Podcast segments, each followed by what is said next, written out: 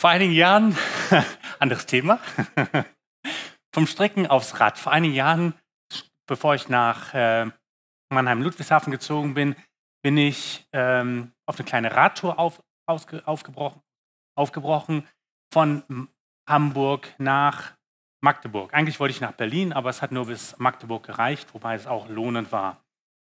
Ich war also mit Fahrrad unterwegs, Schlafsack, Isomatte, Kochgeschirr, alles, was man dazu braucht. Und ich habe die Landschaft genossen. Da oben die Magdeburger Börde, an der Elbe entlang. Das ist wunderschön, sehr einsam. Man kann stundenlang fahren. Man trifft keine Menschenseele. Und viel schwieriger noch, es gibt kaum einen Supermarkt. Und was ich so faszinierend auf dieser Fahrradtour war, ich weiß nicht, wer das kennt vom Wandern oder vom, von Radtour, natürlich nicht hier in der Gegend, das ist immer gut versorgt, äh, aber da wird man zurückgeworfen auf die zentralen Gedanken des, des Lebens. Man denkt darüber nach, was wirklich wichtig ist. Wo kann ich was essen, was trinken, was schlafen und wo kann ich mich endlich waschen? Oder? Das sind die ganz, ganz wichtigen Sachen. Bei allem, was sonst so wichtig ist, auf so einer Tour, auf so einem Weg, muss man sich um die wirklich wichtigen Sachen kümmern. Und das ist mit unserem geistlichen Leben auch so. Wenn wir irgendwo unterwegs sind, wenn wir ankommen wollen, dann müssen wir uns auf die wirklich wichtigen Sachen konzentrieren. Das reicht aber nicht. Wir brauchen auch noch einen Plan. Wir müssen wissen, wo wir hinkommen wollen. Aber wenn wir da ankommen wollen, müssen wir wissen, wo kriegen wir Nahrung, wo kriegen wir Ermutigung, wo kriegen wir neue Kraft, wo finden wir auch mal Ruhe und wo können wir so auch manchen Dreck, der anhaftet, auch wieder loswerden. Und da kann ich auch nicht sagen, wenn ich irgendwo ankommen will, ich gehe morgen los oder übermorgen oder nächstes Jahr, sondern ich muss mich an irgendeinen Punkt in meinem Leben hinsetzen und sagen oder hinstellen Rad oder mich auf den Weg machen und sagen, jetzt geht's los. Ich will ein Leben haben, was Bedeutung hat. Ich will ein Leben leben, was einen Unterschied macht. Und unser Leben ist für mehr bestimmt, made for more. Aber genau wie äußere Faktoren uns ablenken können, können uns auch innere Sachen ablenken. Und das habe ich auf dieser Fahrradtour auch erlebt. Der Regen begonnen. Eigentlich wollte ich ja nach, Berlin, nach Berlin aber dann sah ich dann so, dass die Regenwolken über Berlin, der Wetterbericht wurde schlechter. Das war noch vor der Handy-Navigations-Regenradar-Dauerkontrolliersache. Und ich bin dann abgebogen Richtung Süden, um den Regen auszuweichen, hat nicht geklappt. Und dann irgendwann kommt so langsam der erste Schnupfen hoch, der Husten. Man will einfach nach zwei Tagen endlich mal wieder warm sein, trocken sein und sich auskurieren. Und dann trifft so eine Infektion einen ganz schön hart. Und die hat mich dann abgehalten, eigentlich noch viel weiter zu fahren. Und genau wie Krankheiten uns unsere Wege kreuzen, so gibt es auch in unserem geistlichen Leben Infektionen oder Ideen, Sachen, die uns Schaden anrichten. Es müsste sowas geben wie ein geistliches Immunsystem oder eine Checkliste, wo Sie sehen, okay, das gehört dazu, nee, das richtet Schaden an. Denn das wird uns helfen, dass wir uns darauf konzentrieren, was wirklich wichtig ist und dass wir ankommen bei dem Ziel, wo wir hinkommen wollen. Zu Jesu Zeiten gab es, nicht zu Jesu Zeiten, zu Paulus Zeiten, also ein bisschen später, gab es eine Diskussion, die immer wieder aufflammte.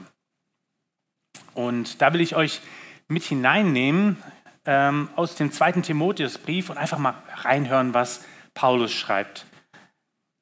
2. Timotheus 2, Vers 14. Erinnere die Verantwortlichen der Gemeinde immer wieder an diese Dinge. Wir gehen gleich noch darauf ein, was diese Dinge sind schärfe ihn vor Gott ein, sich nicht auf Diskussionen einzulassen, bei denen, es nur, bei denen nur um Worte gestritten wird. Denn das hat keine positive Auswirkung und lässt nur verwirrte Zuhörer zurück. Kennen wir, oder? Absolut. Auch in der Gemeinde. Stimmt's? Es gibt Diskussionen um Begriffe und Begrifflichkeiten, die Menschen bei uns in der Kirche, in anderen Kirchen einfach nur verwirren. Und einfach sagt, und was bringt's? Und Paulus hat da eine richtig deutliche Meinung. Hört mal zu. Das, wenn ich es schreiben würde, würde ich mich gar nicht trauen, das zu schreiben, aber zum Glück ist es Paulus, der das schreibt. 2. Timotheus 2, Vers 16. Geh dem ehrfurchtslosen Geschwätz dieser Leute aus dem Weg, die alles Heilige in den Schmutz ziehen. Solche Menschen werden immer tiefer in der Gottlosigkeit versinken und was sie lernen, wird wie ein Krebsgeschwür um sie fressen. Puh, Paulus. Paulus ist richtig sauer auf 180. Das sind starke Worte versucht ihr gar nicht irgendwie zu beschönigen, ja, es könnte besser sein, dass ihr es anders macht oder so. Er sagt, nee, das ist wie ein um sich fressendes Krebsgeschwür. Aber worum geht es eigentlich? Habe ich noch gar nicht erzählt, oder? Gucken wir mal rein. Denn natürlich erklärt uns Paulus, worum es eigentlich geht. Ähm, was ist also die Diskussion, die so Paulus auf dem Herzen liegt, dass er so explodieren muss? Lesen wir weiter. Also, es gibt also Leute, die ganz viele Diskussionen führen und zu ihnen gehören Hymenäus und Philetus, die sich so weit von der Wahrheit entfernt haben, dass sie behaupten, Achtung, zuhören, die Auferstehung sei schon geschehen und damit den Glauben mancher Menschen zerstören. Vielleicht noch zur Ergänzung, was diese Dinge waren, die, die wir uns erinnern. Nochmal in Vers 8, den wir auch letzte Woche schon hatten. Richte deine Gedanken ganz auf Jesus Christus aus, auf ihn, der von den Toten auferstanden ist. Da kommt wieder das, den Toten auferstehen wieder. Den versprochenen Retter aus der Nachkommenschaft Davids. Von ihm handelt das Evangelium, das mir anvertraut ist. Zwei Sachen sind Paulus in dem Moment ganz wichtig. Nummer eins, Auferstehung. Paulus, was meinst du mit Auferstehung? Meinst du so richtig dass der Körper wieder lebendig wird? Ab Hymenäus sagen offenbar, das muss man geistlich verstehen. Irgendwie eine Erscheinung vielleicht oder irgendwie so übertragen, im übertragenen Sinne und beginnen das Wort Auferstehung umzudenken, umzudichten. Paulus findet deutliche Worte dafür. Krebsgeschwür, Geschwätz, Gottlosigkeit. Aber Paulus Du weißt doch, dass Menschen nicht von den Toten auferstehen. Es muss doch so was anderes sein, irgendwie irgendwas Übertragenes, was anderes gemeint sein damit. Natürlich weiß Paulus, dass Menschen nicht von den Toten auferstehen. Das wusste man früher genauso wie heute. Das ist keine neue Erkenntnis. Ja, vielleicht ist Jesus auch gar nicht so richtig gestorben oder so. Ne, Paulus, du schreibst doch selbst, dass wir ein neues Leben haben und dass wir versetzt sind in himmlische Örter. Man könnte sich so richtig Paulus vorstellen, wie er sich hinsetzt und sagt, oh Mann, wenn man mich falsch verstehen will, dann kann man mich auch falsch verstehen. Nummer eins schreibt er hier an Timotheus. Jesus Christus ist von den Toten auferstanden und nicht im übertragenen Sinne. Er ist richtig gestorben. So wie Menschen sterben, die man foltert, denen man einen Speer in die Seite rammt, die man ans Kreuz schlägt und da ihr Leben aushauchen. So ist Jesus gestorben. Das Leben endete mit dem Tod. Bei uns sicherlich nicht so drastisch, hoffentlich und so schmerzhaft wie bei Jesus. Aber jedes menschliche Leben endet mit dem Tod. Und das ist genau die Zumutung, das Unmögliche des Evangeliums, dass, dass die Jünger danach festgestellt haben, er ist wieder auferstanden. Das kann doch gar nicht sein. Das, das verstehen wir gar nicht. Was bedeutet das? Und wenn ihr die Evangelien lest und diese Auferstehungsgeschichten, dann merkt man, dass die versuchen, das überhaupt zu kapieren. Das Grab ist leer. Äh, wie müssen wir reagieren? Sie rennen weg. Die Maria Magdalena denkt, äh, das muss der Gärtner sein. Dieses Suchen, was ist da uns eigentlich passiert? Das ist nicht normal. Menschen stehen nicht von den Toten auf. Aber Jesus Christus ist von den Toten auferstanden. Und damit lebt unsere Hoffnung auf Auferstehung. Der zweite Punkt, der Paulus hier ganz wichtig ist, ist auch eine sehr aktuelle Diskussion zu der damaligen Zeit. Das jüdische Erbe des christlichen Glaubens. Der christliche Glauben ist ja nicht irgendwie vom Himmel gefallen, sondern es ist eine, eine, ähm, eine Erfüllung einer langen Geschichte Gottes mit den Menschen. Eine Erfüllung von vielen, vielen Verheißungen, die durch das Alte Testament zu uns gekommen sind. Und eine ganz zentrale Verheißung ist die, die Gott David gab. Jetzt will ich kurz einmal David er erklären. Ähm, David ist ja der erste oder der zweite König, aber der erste König gewesen, der es geschafft hat, Israel als Nation so richtig zu vereinen. Diese Kleinstaaterei da oder diese, diese Stämme, die teilweise Bürgerkrieg gegeneinander führten. Dann gibt es diese Völker von außen, die, die Raubzüge machten, Sklaven suchten. Ähm, und David schafft es, dass endlich Israel geeint in sicheren Grenzen ist endlich Ruhe einkehrt. Und die ganzen Verheißungen, dass sie in einem Land wohnen, wo Milch und Honig fließt, werden erfüllt in der Zeit Davids. Und David sorgt sogar dafür, dass die, die äh, Bundeslade, also der Ort, wo die Herrlichkeit Gottes ganz zentral wohnt, nach Jerusalem kommt.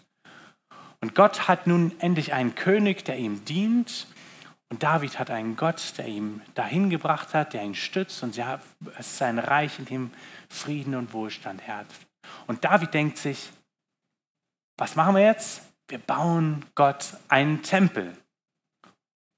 Und Gott sagt, nö, mach das nicht. Sowieso, ich habe die letzten Jahre auch ohne Tempel durchgebracht. Die nächsten paar Jahre kriege ich auch noch hin. Es steht übrigens fast so wörtlich, in der, in der Bibel ist ein bisschen übertragen. Ne? Ähm, aber es sagt wirklich, letzte, ich habe bisher kein, kein Haus aus Zedernholz gehabt. Ich brauche es eigentlich auch nicht. Aber ich baue dir ein Haus, und zwar eine Familie, Nachkommen. Und dein Sohn wird mir ein Haus bauen. Und dann beginnt Verheißung. Und deine Nachkommen, die werden ein Reich haben, was in, e, bis in Ewigkeit besteht. Und ich werde, werde äh, dein, dein Nachkommen werde ich als meinen Sohn bezeichnen. Es wird mein Sohn sein. Ich werde ihm dein Gott sein. Und ich werde in, in eurer Mitte wohnen. Und wir alle wissen, dass Salomo, der Sohn Davids, zwar einen Tempel gebaut hat, aber sich danach den Götzendienst hingegeben hat, das Volk Israels wieder in, in die Stämme zerfallen, Bürgerkrieg und später in, nach Babylon entführt worden.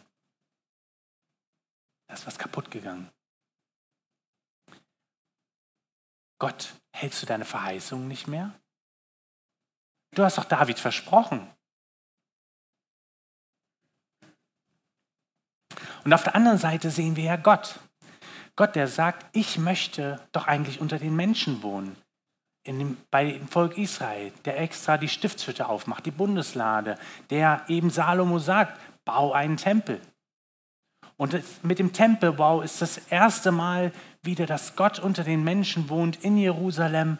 Und es könnte so toll sein, auch für Gott, weil Gott wünscht sich, in der Mitte seines Volkes zu wohnen.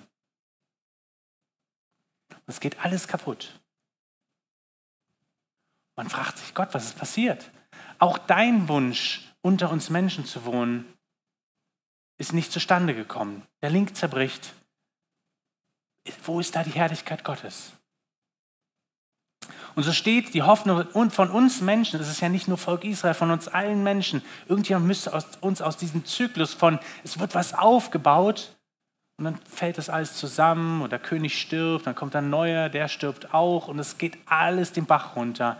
Das müsste mal jemand durchbrechen, ein König, der ein ewiges Königreich hat, der uns ein guter König ist, der sich um uns sorgt, der Frieden schafft, der Wohlstand schafft, der uns nah an Gott ranbringt. Und auf der anderen Seite dann Gott kommt und unter uns wohnt.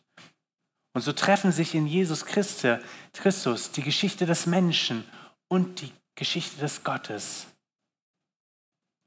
Und Jesus macht klar, dass er maximal Mensch ist, indem er das erleidet, was Menschen erleiden, sterben. Und er nimmt sich so, er identifiziert sich so sehr mit uns Menschen, dass er den Tod erleidet auf eine brutale Art und Weise am Kreuz von Golgatha. mein Gott, mein Gott, warum hast du mich verlassen, ruft er aus. Hoffnungslosigkeit, Schmerz, Tod. Das alles fühlt Jesus mit. Ganz echt. Nicht irgendwie animiert und simuliert.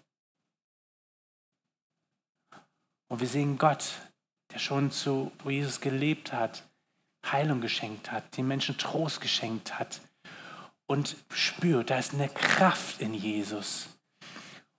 Und am dritten Tag, nachdem Jesus gestorben ist, zeigt Jesus, dass er wirklich Gott ist.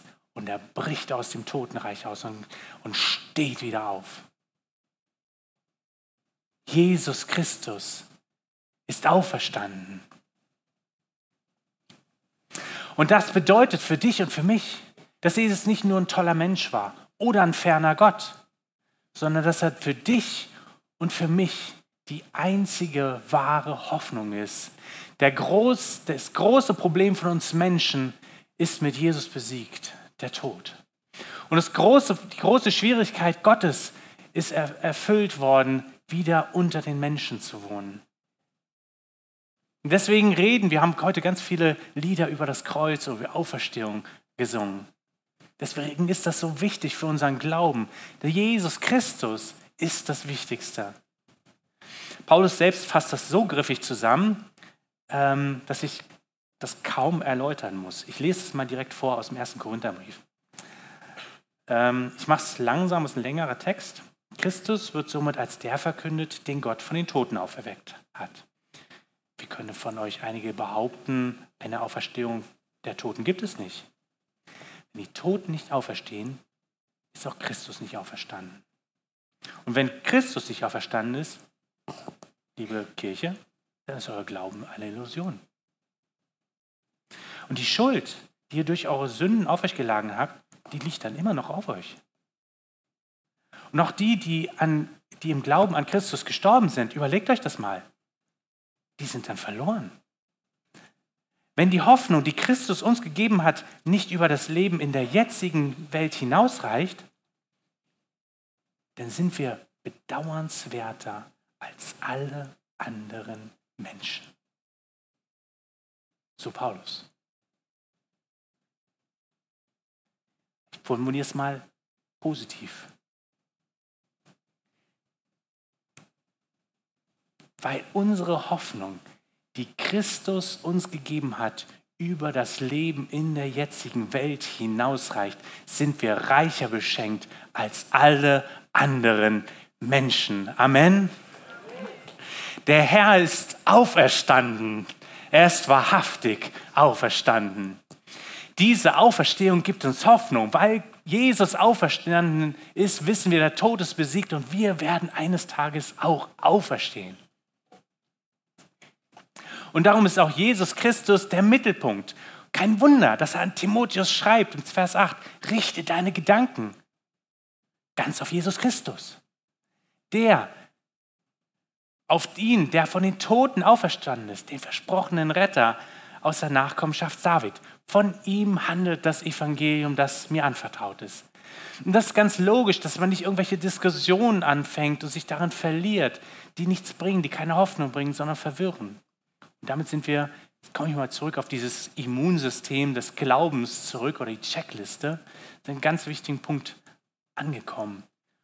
Unser Glaube, unser Denken, unser Bibellesen dreht sich um Jesus Christus, um eine Person, nicht um einen Gedanken, nicht um eine Philosophie, Sophie, sondern um Jesus Christus. Und wenn wenn irgendwelche anderen Gedanken euch beherrschen, wo ihr denkt, das sind Diskussionen, die ich auch, auch, gerne führe und so Lieblingsthemen. Wir Christen haben auch so unsere Lieblingsthemen, die wir gerne führen.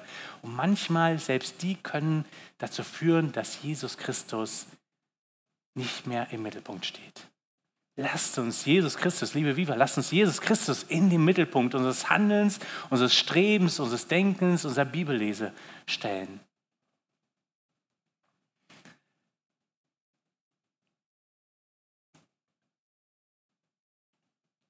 Wenn, dann kommen wir mal zur, zur nächsten Helferzelle. Es geht jetzt Schlag auf Schlag. Ähm, Jesus Christus hat uns gerettet, aber diese Rettung hat einen Kontext. den Kontext des jüdischen Glaubens. Er ist der König, dem wir folgen, aus der Nachkommenschaft Davids. Warum ist das wichtig? Unsere Zeit ist davon geprägt, dass wir eher griechisch-römisch denken. Wir denken schnell in griechischen Philosophien, die Gedanken der Aufklärung oder die, die sagen wir, esoterisch unterwegs sind, vielleicht so fernöstlich. Oder dann äh, letztens eine Kinder-CD mitgehört, so kommen so ganze indianische Schamanen-Kram hoch. Ne? Wenn man Jesus aus diesen Richtungen verstehen will, wird einem das nicht gelingen.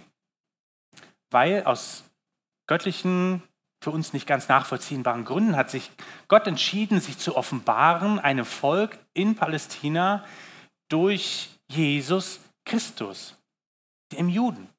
Und wenn wir besser verstehen wollen und begreifen wollen, wer Jesus ist, dann müssen wir sein sein, müssen wir anfangen, auch im Alten Testament zu lesen und zu begreifen, wer er ist zu der Zeit für uns. Also das ist die zweite, das ist nicht ganz so griffig wie die andere, oder? Die zweite Helferzelle bedeutet, aber ist immer eine ganz wichtige Diskussion, bedeutet, dass wir immer versuchen, Jesus zu verstehen aus seinem jüdischen Background heraus. Dass wir das Alte Testament festhalten und begreifen, was hat das bedeutet für die Menschen damals, weil dann lernen wir auch, was es für uns bedeutet. Es gibt eine weitere Immunantwort oder vielleicht so eine Immunreaktion. Sei ein bewährter Mitarbeiter Gottes und gib die Botschaft weiter. Vers 15. Setze alles daran, dich vor Gott als ein bewährter Mitarbeiter zu erweisen, der sich für sein Tun nicht zu schämen braucht und die Botschaft der Wahrheit unverfälscht weitergibt. Wenn das Auferstehungsleben Jesu Christi uns berührt hat, dann beginnen wir doch ein Leben, lass doch ein Leben beginnen, für das man sich nicht schämen braucht und für das bitte auch Gott sich nicht schämen braucht.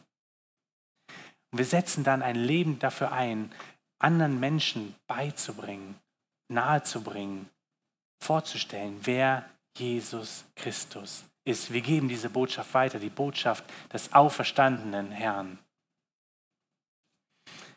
Bleibt so ein bisschen die Frage, wie man das alles schaffen soll. Ihr wisst alle, also, also ich weiß zumindest über mich, nicht, wie es euch geht, man ist verwirrbar und verführbar irgendwelche Gedanken, die kommen und man wird verwirrt und man denkt, was, warum muss ich jetzt glauben? Und da kommt der Zweifel hoch. Es ist einfach normal, so sind wir. Dann kommen Diskussionen, dann liest man was, versteht es nicht und man ist einfach verwirrt. Man fragt sich, wie soll ich denn das schaffen? Da alleine mit der, mit der Bibel und ich schlage sie auf, verstehe das alles nicht. Oder der Prediger vorne erzählt so wüstes Zeug. Was soll das? Bringt mich ganz durcheinander. Es gibt ein Fundament, worauf man sich verlassen kann. Vers 19. Doch Gott hat ein sicheres Fundament gelegt, das durch nichts erschüttert werden kann. Es trägt folgende Inschrift. Der Herr kennt die, die zu ihm gehören. Und, zweite Inschrift, wer sich zum Herrn bekennt, trenne sich von allem, was Unrecht ist. Der Glauben an Jesus kommt nicht einfach aus dir heraus, sondern es ist eine Antwort. Jesus hat dich gerufen. Jesus ruft dich. Vielleicht heute Morgen, dass du spürst, da ist was anderes. Warum bin ich eigentlich hier? Aber ich merke, da ist was dahinter. Jesus ist der, der dich ruft, der, der dich, dir, sich dir vorstellen will. Und wenn du sagst, ja, ich folge ihm nach und ich komme in Zweifel, dann darfst du festhalten, das Fundament ist nicht, wie stark kannst du festhalten, das funktioniert nicht. Wie toll kannst du nachdenken und die Bibel lesen? Das wird scheitern. Das Fundament ist eine Person. Es ist Jesus Christus. Und Glaube darauf ist nur eine Reaktion. Eine Reaktion auf die Liebe und auf die Bestätigung und aufs Leben, auf die Hoffnung, die Jesus Christus in dich legt. In dich legt. Der Herr kennt die, die zu ihm gehören. Jesus hält dich fest. Und dieses Fundament trägt noch eine zweite Inschrift, eine ganz interessante, weil eine komplett andere Richtung hat, denkt man. Wer sich zum Herrn bekennt, trenne sich von allem, was Unrecht ist. Hm. Warum ist das ein Fundament des Glaubens? Wenn wir auf Jesus antworten und sagen, ja, ich möchte mit dir durchs Leben gehen, ich möchte, dass, dass, ähm, dass dein Leben in mir wächst, das funktioniert nicht, wenn der alte Ballast noch dranhängt. Und wenn wir die alten Angewohnheiten, die wir haben, irgendwelche äh, stundenlanges, äh, stundenlanges Computerspielen, Filme, die man nicht gucken sollte, Internetseiten, die man nicht ansurfen sollte, schlechtes Verhalten, schlechtes Reden, keine Ahnung. Ihr wisst ja nicht mehr als ich, sondern ich wir wissen alle, was, was gemeint ist. Sachen, die einfach, wo man einfach sagt, das gehört eigentlich nicht zu einem Leben mit Jesus Christus. Die Bibel nennt das Sünde. Sachen, die uns ab, abhalten. Wenn wir das nicht ab, anfangen abzulegen und sagen, okay, ich lasse das, ich lasse das, ich mache das nicht mehr, dann wird uns das wieder zurückziehen. Deswegen sagt Paulus hier, das ist ein wichtiges Fundament. Wenn wir alte Gewohnheiten nicht ablegen, wenn wir alte Denkweisen nicht ablegen, wenn wir Sünde nicht ablegen, dann ist das Fundament brüchig. Dann zieht es uns wieder zurück. Und alle, die auch länger in der Kirche sind, wissen das, dass genau das passiert aus Erfahrung. Ich habe lange Teenager äh, in, in Gruppen gehabt. Da sieht man das sehr gut. Sobald es anfängt, dass sie sich mit allen möglichen Sachen, Drogen, Alkohol etc. abgeben, dann wird das mit dem Glauben schwierig. Und mit Erwachsenen ist das ganz genauso. Wenn wir Sachen ablegen, bauen wir unser Fundament. Das ist ein Teil der Antwort, die wir geben können. Wenn du jetzt in der Predigt sagst, Daniel da vorne erzählt, das ist ja schön und gut, aber ich möchte eigentlich diesen Jesus kennenlernen, aber ich weiß gar nicht, wie das geht. Ich kann das auch gar nicht so richtig glauben. Auferstehung, das ist schon, ist schon ein schräger Gedanke. Ich kann dich nicht überreden.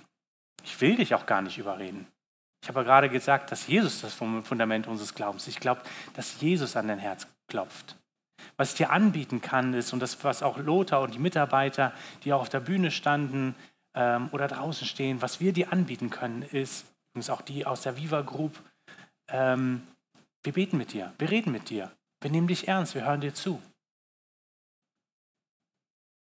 Das ist ein Angebot, was wir machen. Wenn du sagst, ich möchte das kennenlernen, ich möchte wissen, worum es geht. Und ich glaube, dieses, dass du hier bist, dass, dass du daran nachdenkst, das ist schon ein erstes Zeichen dafür, dass Jesus Christus zu dir redet. Es gibt aber, und ich weiß das selbst von mir, Momente, wo man Zweifel hat, wo man sich fragt, was glaube ich da eigentlich? Glaube ich das Richtige? Ich glaube, jeder von uns ist durch solche Situationen durchgegangen, wo man sich, sich fragt, was mache ich mit meinen Zweifeln? Soll ich die einfach mit lauter Musik und großem Halleluja niederbrüllen oder so? Nein. Auch hier ist, glaube ich, gut, dass wir als Gemeinde gemeinsam zusammenstehen und, und miteinander reden und sagen, hey, worüber denkst du nach? Was macht dir Mühe? Ich habe damit Probleme. Das mit der Auferstehung, das, das will mir nicht ganz in den Kopf. Und dass wir darüber gemeinsam beten, dass wir reden, dass wir uns in den Gruppen zusammenfinden und das gemeinsam besprechen. Zweifel sind wichtig. Weil Zweifel, da, da sagen ja, was in uns, in uns für Gedanken sind. Und sich denen zu stellen, zu sagen, ja, das, damit habe ich Probleme. Das ist nichts Schlimmes. Im Glauben nichts Schlimmes. Lass uns darüber reden, lass uns darüber sprechen, beten, das gemeinsam vor Gott bringen. Und es gibt nicht für alles eine Antwort. Und da komme ich zur dritten Gruppe an Menschen. Dreht sich dein Glaube um Diskussionen?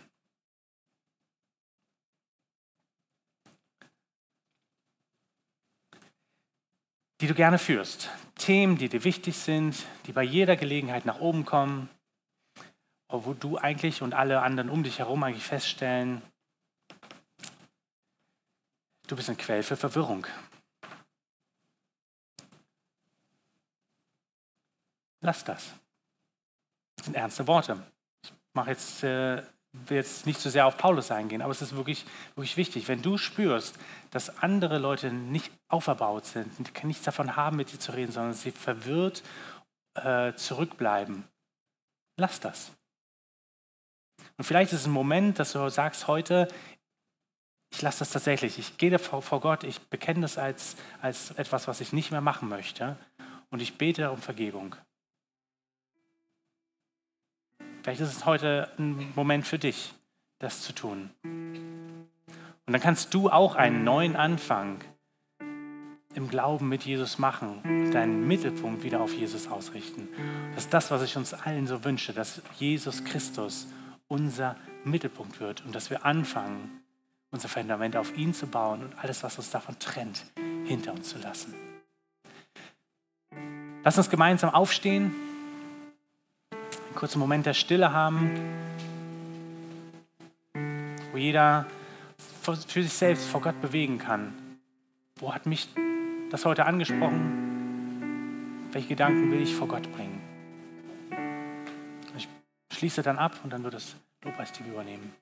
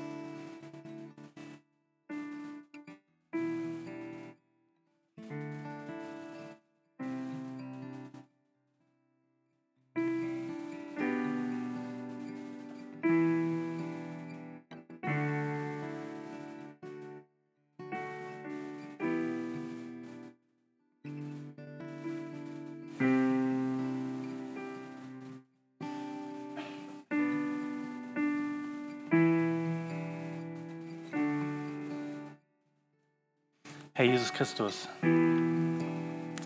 manchmal sind wir verwirrt. Manchmal zweifeln wir, manchmal wissen wir nicht ein noch aus. Manchmal verwirren wir andere.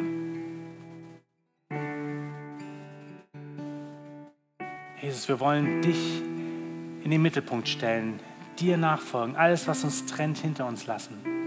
Uns gemeinsam stützen, voranbringen, helfen, trösten, gemeinsam feiern, gemeinsam weinen.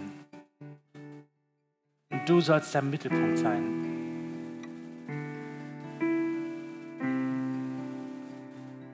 Und Herr Jesus, ich bete auch für die, die darüber nachdenken, zu sagen, ja, ich, ich möchte eigentlich auch daran glauben, dass du ihnen begegnest, dass du dich offenbarst. Nicht schlaue Worte von der Bühne können das, aber du kannst das im Herzen jeden einzelnen Menschen. Vielen Dank dafür, dass du uns festhältst und nicht mehr loslässt.